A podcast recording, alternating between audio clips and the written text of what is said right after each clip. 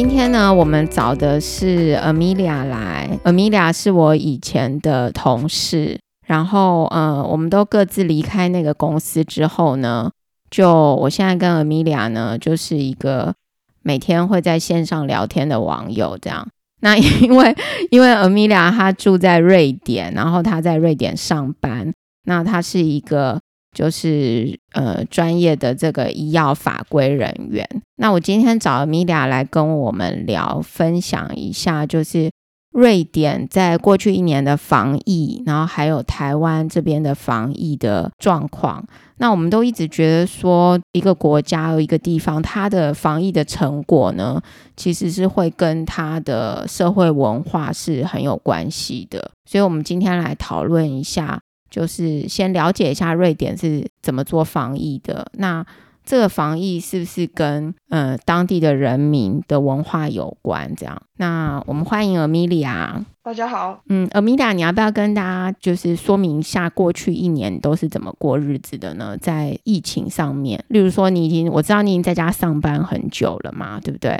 然后，呃，瑞典在戴口罩这件事情上面呢，是不是一点也算是有一点挑战？这样对大家来讲，嗯、呃，在瑞典的疫情，其实去年一开始的时候，武汉那个地方封城的时候，他在瑞典这边一直没有听到什么疫情。即使到了后来，去年意大利那边的疫情很严重的时候，瑞典都还没有受到什么影响。瑞典的疫情其实主要开始在二月底的时候，瑞典有一个小小的寒假，学校会放一个礼拜的假。那那个时候，大部分的人都会带着孩子出游。在那个时节，二月最好的时候是去滑雪，所以大部分的人都到呃欧洲的其他国家或者就近在瑞典滑雪。那这是一个很大的人潮的移动。那也有很多人在意大利滑雪，然后就把这个疫情带回来。所以去年的。三月开始之后，瑞典的那个疫情爆发的速度非常的快。那很快，瑞典政府就说，个针对个人的这个疫调已经是不可能做了。那他就立刻请大家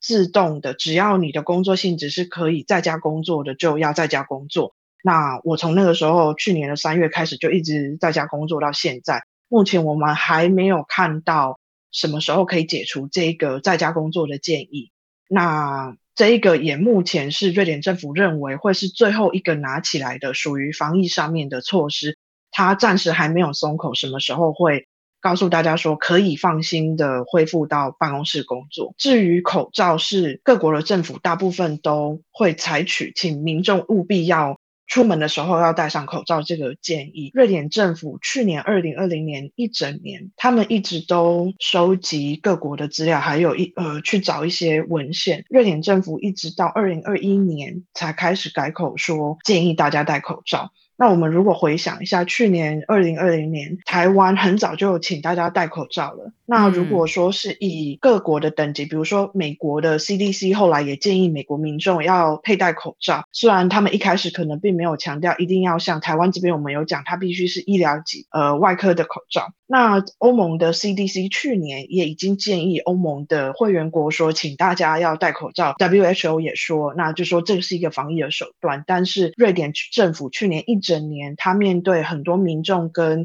媒体的提问跟质疑。瑞典政府始终都说，他们认为口罩对于防疫的呃这个帮助，他们认为在科学上面证据不够明确，所以他一直都没有松口要让民众戴口罩。那同时，我们也要考虑到以一贯的文化来讲，瑞典其实是很少有这个戴口罩的文化的，所以你就会发现。瑞典戴口罩这件事情，它的这个施行率，然后民众的顺从度一直其实都是不高的。这样听起来，我觉得这边有一个点很有趣，跟台湾不一样。因为我听你这样讲，我觉得瑞典在对于在家工作这件事情是毫无挣扎、没有悬念、立即执行。但是戴口罩这件事情，反而会去讨论说我要科学证据，要干嘛干嘛，然后甚至感觉上是一年之后才开始执行。这个正好跟台湾相反呢，台湾是一开始的时候就立即戴口罩，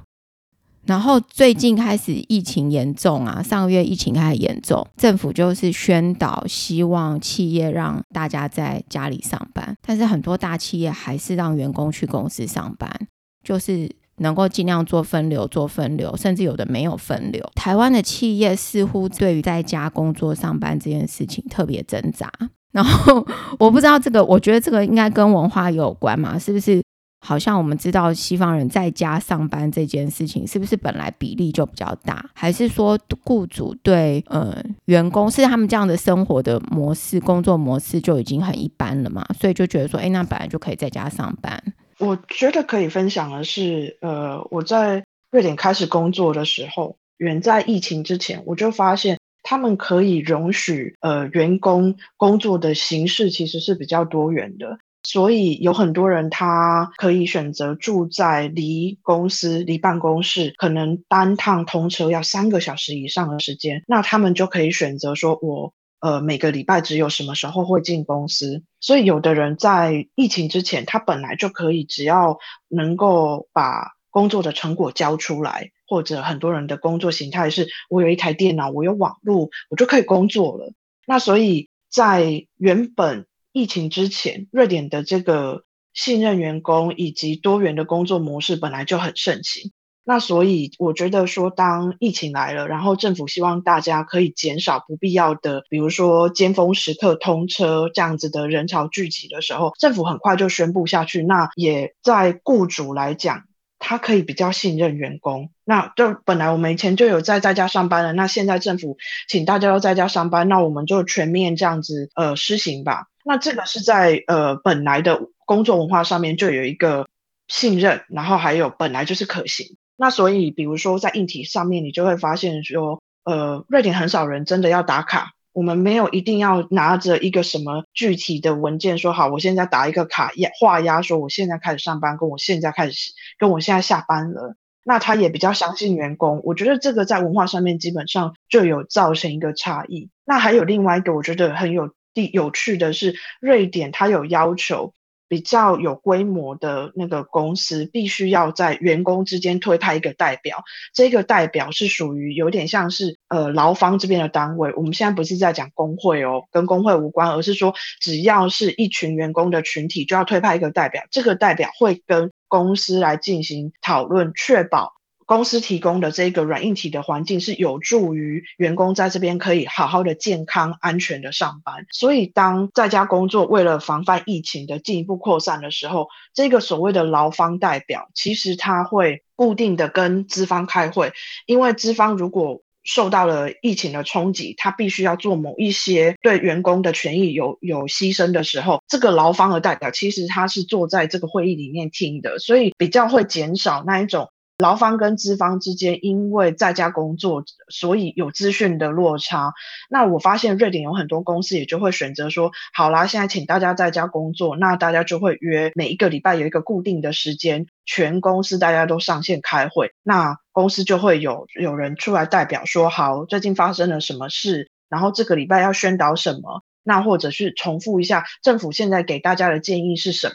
那如果说有一些同事他们自己通报说，我觉得我好像确诊了新冠肺炎，那公司如果在保护隐私允许的情况下，他也会告诉其他相关的同仁说，我们现在有一个同事他有有有这个问题。那如果说你们最近有一些什么接触，大家自己小心。但是我觉得这个目前我看到的情况，我相信如果我们未来有机会回头来看。像这样子允许多元的工作模式，以及相信员工，所以可以在家工作。我认为它某种程度对于防疫是真的有很大的帮助。相较于如果现在在台湾，我们还有必须要呃大家进去办公室上班，我想那个风险大家可以理解，其实是有差距。嗯、对，台湾现在还是我觉得，嗯、呃，就是就我听到的一些公司还是希望。员工进办公室，当然，当然有一些企业就是说，你可以在家里，然后或者是分流上班。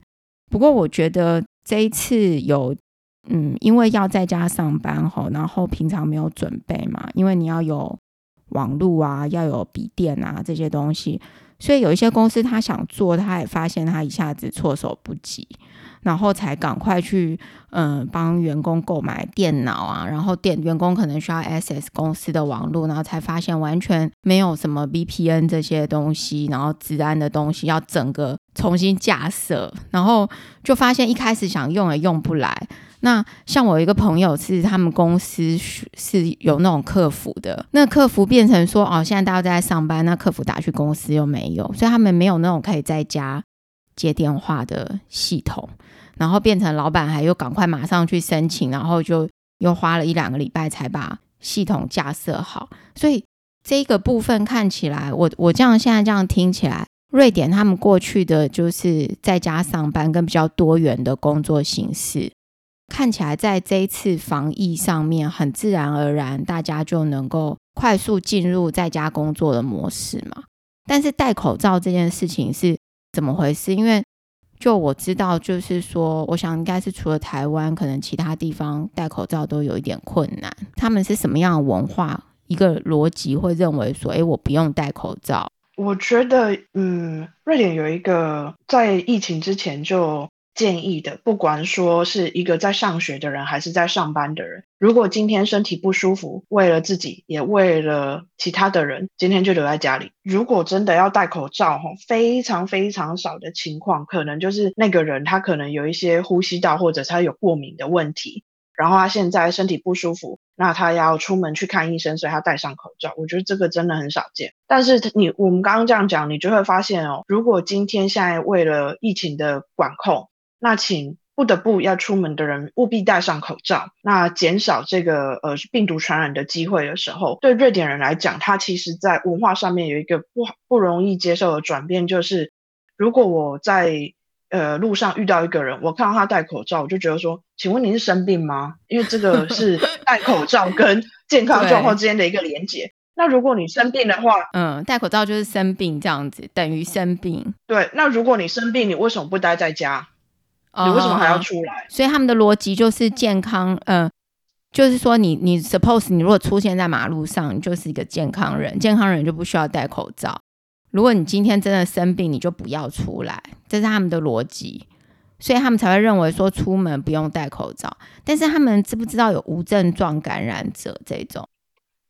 有，但是我觉得这还要跟瑞典政府的一开始的这个防疫对策有关系。呃，我前面提到瑞典的疫情真正大幅的那个新增确诊病例，原因是因为大家在这个呃。寒假一个礼拜的这个假期里面，跑去滑雪啊，跑去休假了，然后回到瑞典的时候，很多群聚回来造成的这个病毒带回来，它的病例数在很多城市就增加的很快。那在它的呃城市里面的医院一下子全部那个都爆满了，所以他的医疗量能很快被撑得很紧绷。于是他就告诉大家说，身体不舒服是不是留在家？所以他也形成了一个，就是当在疫情刚开始，然后大家都很紧张，然后看到新闻上面说哪一家医院全部那个急诊室都都爆满了，都怎么办？那个时候政府不得不宣布跟大家讲说，没有非常的不舒服，就请你都留在家里面。嗯，那现在政府也没有检测的量能让你去跑 PCR 或者是快筛，问问看说，请问我现在这个不舒服是感冒还是新冠肺炎？当时候都没有的情况下，就会变成说，请大家一点点不舒服就留在家。那那个时候，如果真的有人是因为他是 essential worker，他的工作必须要出门去上班，他如果真的戴上口罩的话，在那个时候，我觉得很多人是会很有疑虑的，就会觉得说，你为什么不在家？那你如果戴上口罩，你是生病吗？你生什么病. 所以我觉得在一开始的时候。戴上口罩的人反而会被当作是异类，然后大家都会盯着他看。这个听起来好像是一个，我觉得这是一个当地就是大家心中就是一直认为说戴口罩就是一个生病，健康人是不用戴口罩的这件事情。所以只要戴上口罩，他就会觉得他生病了，那你就应该不要出来嘛。所以我觉得这个逻辑其实很微妙哦，因为怎么讲，就是说因为这样子的逻辑，所以。这些人会坚持不要戴口罩，然后我们知道，就是我们从新闻看到，像在美国，甚至有一群人跑出来去攻击戴口罩的人，然后骂他说：“你干嘛戴口罩？”这样子，然后那一群人就在街上，然后去百货公司找那百货公司的那个里面的那个店员，然后就狂骂他说：“你为什么戴口罩？”然后好像快闪抗议戴口罩这种活动。但是，如果说大家都觉得自己是健康，然后就没有戴口罩，就在路上，但是这个部分就变成会是一个有可能传染的途径嘛，对不对？是，所以我觉得这个部分感觉上，刚刚在前面我们讲到在家工作这件事情哦，看起来瑞典很快适应了，然后戴口罩这件事情，嗯，好像卡在一个地方，然后台湾是相反，台湾很快大家都戴口罩，然后尤其是最近。政府就是规定，大家只要出门在马路上就一定要戴口罩，不然会被罚钱。嗯、这件事情好像在台湾要适应就还蛮快的，虽然还是有一些人没有戴，但是真的非常非常少数了。然后反而是居家工作这件事情，我觉得台湾还蛮多挣扎的。嗯、我我不知道，刚刚你有提到一个在工作上这件事情，就是说，嗯。会会不会是在嗯瑞典他们的企业认为说，哎，我是你只要把事情做完，不管你在天涯海角，你只要能把事情做完就可以了。在台湾，可能老板会觉得说，我我觉得这有一点长期工作文化，因为像我以前有过工作，就是也是要做到很晚。然后我记得那时候有一次我呃六点六点多那天好像我就去看那个医生，后来我再回到办公室的时候，我同事就说，哎。今天玉庆有来吗？就是 他们会觉得说，好像就是要上班到很晚，然后一直要一直出现在那个地方。这个真的是一个文化上面的差异，但是。嗯、这件事情就是说，我觉得台湾有它的就是这个文化的，就是比如说愿意听从政府的这样子，然后大家团结来降低疫情。所以我们现在过去一个月这样大家都待在家里，看起来明显这几天有比较好。但是瑞典很快在家里适应上班，但是瑞典的疫情是什么？大概过了多久才稍微就是你有看到它有比较明显的好呢？我觉得瑞典的疫情跟去年大部分欧洲国家一样，就是有一波一波。但是如果你从呃整个病例数感染的人来看，它其实是一直往上加，只是说快速的增加，还是它那个速度变慢了。增加的那个斜率，斜率现在是比较平缓一点，对不对？有有平缓一点吗？有吗？有。然后它在这个疫苗开打之后，他又越来越越每天新增的数量是越来越少。我觉得瑞典的比较好的指标其实是重症，或者我们应该说住在加护病房里面占床的人。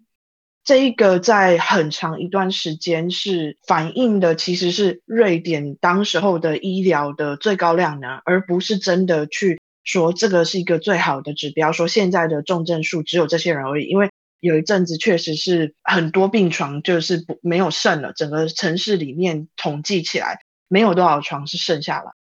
那所以现在唯一比较可以看得到的是，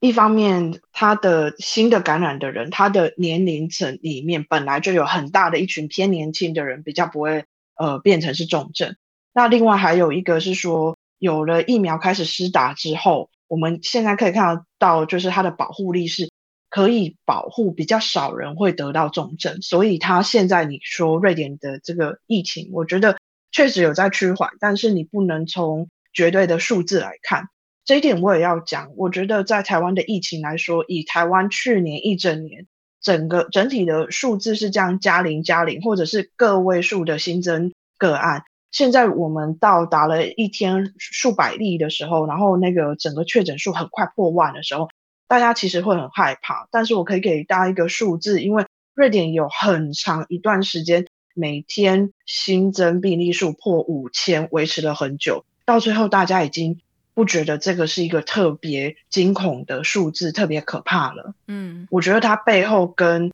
呃我们的人们群体。在面对一个疫情紧绷的状态，长期下来，慢慢我们会调整我们的期待，然后我们的生活的模式也会在这一个新的疫情的这个乌云的笼罩底下会有差距。我为什么要提这件事情？是因为我现在开始觉得，台湾也要开始能够像世界上多国一样，就是我们其实是会有新增的案例，但是如果说它没有很大量的重症，然后我们的医疗其实是做得起来，它不会排挤我们其他的医疗需求，然后它也不会严重的影响到我们的经济生活。我认为这就会是接下来要要面对得起新的后疫情时代的生活。是不是？嗯、我刚刚听你讲这边，我有两个问题。那第一个问题是你刚刚提到说打了疫苗之后，很明显重症的人变少了嘛，对不对？但是确诊其实还是一直有，对不对？那呃，台湾最近也在打疫苗，那大家很期待打了疫苗之后，就是确诊数会下降。但是我的感觉，我我我不知道我这样分析是的方向哈，是不是了解正确？就是说，因为台湾的确诊数其实相对国外来讲，相对是少的。像我们今天大概，既然现在的当下，今天。是一百多例，那以台湾的人口来讲，呃，一百多例的这个确诊数，如果跟国外来讲，应该算是没有那么多啦，可以这样讲。如果说我们这样子的状况，然后我们即使全民都，比如说七成以上都打了疫苗，那然后完全解封，大家可以在马路上过原来一样的生活，那这个确诊数是不是真的会下降，还是说？确诊数还是会保持这样，但是我们打疫苗换来的是，我们可以回到之前就是在外面的生活，但是你嗯、不能期待确诊数是加零这种状况，有一个这样子的问题啦。你觉得这个是不是这个在工位上面，或者是说，因为我们现在的确诊数其实相对，我觉得相对其他国家来讲，应该不算是非常的多。然后以这样子的比例，因为现在明显看来。嗯，疫苗感觉上没有办法，就是百分之百嘛，就是说，它还是你打了疫苗，你还是有可能会确诊，只是说你的几率降低了。我想要特别提流感化这件事情。流感化这个词，当我们开始听到新冠肺炎会流感化的时候，我觉得有几个是可能的趋势。当我们说它是流感化，第一个，它会在我们这边，它不会像是。SARS 一样消失，那当然原因有一个很大的，就是因为新冠病毒它造成的死亡率其实是比 SARS 少很多，那它就可以让这个病毒在宿主之间这样一直流传。这个是第一个流感化，我觉得它们就确实会有特征。第二个流感化还有谈到什么？会有不同的亚型，意思是指会有不同的突变。嗯，那目前我们看得出来是有一些突变的情况，它很有可能传染力更强，然后。呃，重点是大家都没有抗体的时候，那很有可能它会引起所谓的新一波的大的感染。那这个就是比较大的变数。嗯、虽然它也叫流感化，可是我们现在身边的这个流感哦，比较不会再有一个突然间新来的一波突变，然后让大家重症的比率突然间变得很高。那这个是我觉得同，但是也有不同的地方。另外一个提到流感化，还有一个其实是很有可能在中和抗体，很有可能其实每一个人都会不一样，然后我们定期的就还要再去追加去打。有一个很大的差异还是在于它的突变，只要它一有新的突变，然后它是属于传染力更强，然后它很有可能会造成重症等等这些，我们很快就会再掉入去年那一种，就是在考虑。是否要靠封城来抑制住这一波扩散的这个情况？所以，我我觉得现在这一个地方还很不确定。但是我要提的另外一个，嗯，跟流感不一样的地方在于，就是很有可能我们的新的这个重症的情况会，呃，因为它的变种，然后我们变成是没有办法预期的。我们现在看到流感有很多不同的亚型，可是基本上它的死亡率不会有很大的改变，然后它也不会突然间有一波很大的流行。虽然我们确实有可能是今年来了一波流感，但是我们不会因为来了一波流感，比较多人感冒，结果就变成急诊室的量能不够，然后大家都在呃呼吸治疗，大家都在重症病房里面。这个是我觉得现在新冠病毒比较难以预测的地方。嗯，所以我刚刚的第二个问题就也有一点从这个流感化这边延伸出来，就是听起来啦，就是流感化跟突变这件事情，某种程度告诉我们说，我们要去适应，可能对我们未来的生活要做适当的妥协，就是说我们可能很难再回到就是完全零确诊，然后可以像过去这样都不用戴口罩，然后也不用做任何防护，也不用时时提醒自己洗手这些，然后保持社交距离这样的生活嘛，对不对？在人类 还没有能够完全完完全全的把这个病毒给消失之前，就是可能要去习惯，还是会不就是还是会有人确诊，然后大家还是要戴口罩。然后呃，就是怎么样能够做的事情都要持续的做。那这个东西也是未来，就是每一个我感觉是每一个国家它未来在控制肺炎这个就是 COVID-19 的疫情上面，看谁能够最持久，然后把这这些防疫的东西都变成生活习惯的一部分，然后去跟它相处。除非除非说人类现在找到一个解药，就是说。我现在得了这个东西之后，我一有症状，我回家吞一颗药丸，隔天就好了。这样子，如果如果有这种东西的话，我们才可以完完全解放嘛，对不对？我觉得我们跟新冠病毒这一支病毒，就冠状病毒之间，我认为是人类的科技，然后人类自己的呃身体跟这个病毒在赛跑。我们如果回想流感，其实，在二十世纪初期，呃，Spanish flu 那个时候，它也带走了非常多人。所以其实、呃、对一开始一开始，我相信很很多病一开始都是带走蛮多人的。对，所以但是你想想看，如果我们现在回头去看 Spanish flu，呃，流感。流感现在对我们来说已经没有这样子，呃，闻之色色变了。我认为这个是花了蛮长一段时间。那我们跟新冠病毒之间的这个嗯竞赛，是否也会像流感这样子？有一个很大的差异在于，这只变病毒它的突变有多快？它突变之后突变出来的型是不是每一次都会是越凶狠？我觉得这会是一个很大的差距。嗯、先前也有一些科学的文章有去分享到说，它突变的这一个速度实在太快了。它跟流感病毒发展出来的不同的亚型比起来，其实它所需要的时间更少。那所以我觉得这也是它跟流感有一点不一样的地方。但是看来，嗯，它不会很容易被歼灭。像我们可以去像那个 WHO 说，我们应该要根除呃天花这样子的。我觉得这个期待可能会比较不一样，所以防疫的生活还是就是我们大家要有心理准备，就是即使打了疫苗，还是要过防疫的生活这样子。然后这个大家是不是能够持续过防疫的生活，或者是说能够像现在这样子有秩序的过防疫的生活？就可能也反映出你这个 这个国家人民的一些就是文化呀，还有呃个性啊这些东西。我自己的感觉啦，我是觉得说，如果一直没有就是假设这个赛跑跟病毒赛跑这件事情，就是假设人类的开发的东西一直赶不上这个突变的速度，可能最后会有一个什么样的生物的演化来克服这些东西，不晓得。这可能有一点。一些科幻的想象，但是就是假设没有到那个呃程度之前呢，大家就还是要把防疫的生活过好。好，然后我们今天谢谢 Amelia 跟我们分享瑞典的一些事情，然后希望现在大家能够了解为什么呃瑞典人觉得不要戴口罩这件事情，我觉得非常的妙。然后因为的确是。我觉得台湾人对于戴口罩这件事情的接受度算是非常非常的高了，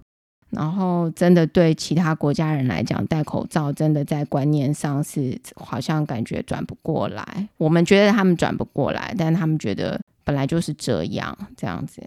今天谢谢 Amelia 跟我们分享呃瑞典的现状，然后我们讨论了一下瑞典他们过去的一些观念，还有他们怎么样做防疫的，然后。看起来，呃，我们很羡慕，就是瑞典对于可以在家上班这件事情，完全是叫做什么，那个叫什么无缝接轨这样子。希望台湾的企业也能够在在家上班这件事情可以无缝接轨。好，今天谢谢 Amelia，谢谢，哎，拜拜，拜拜。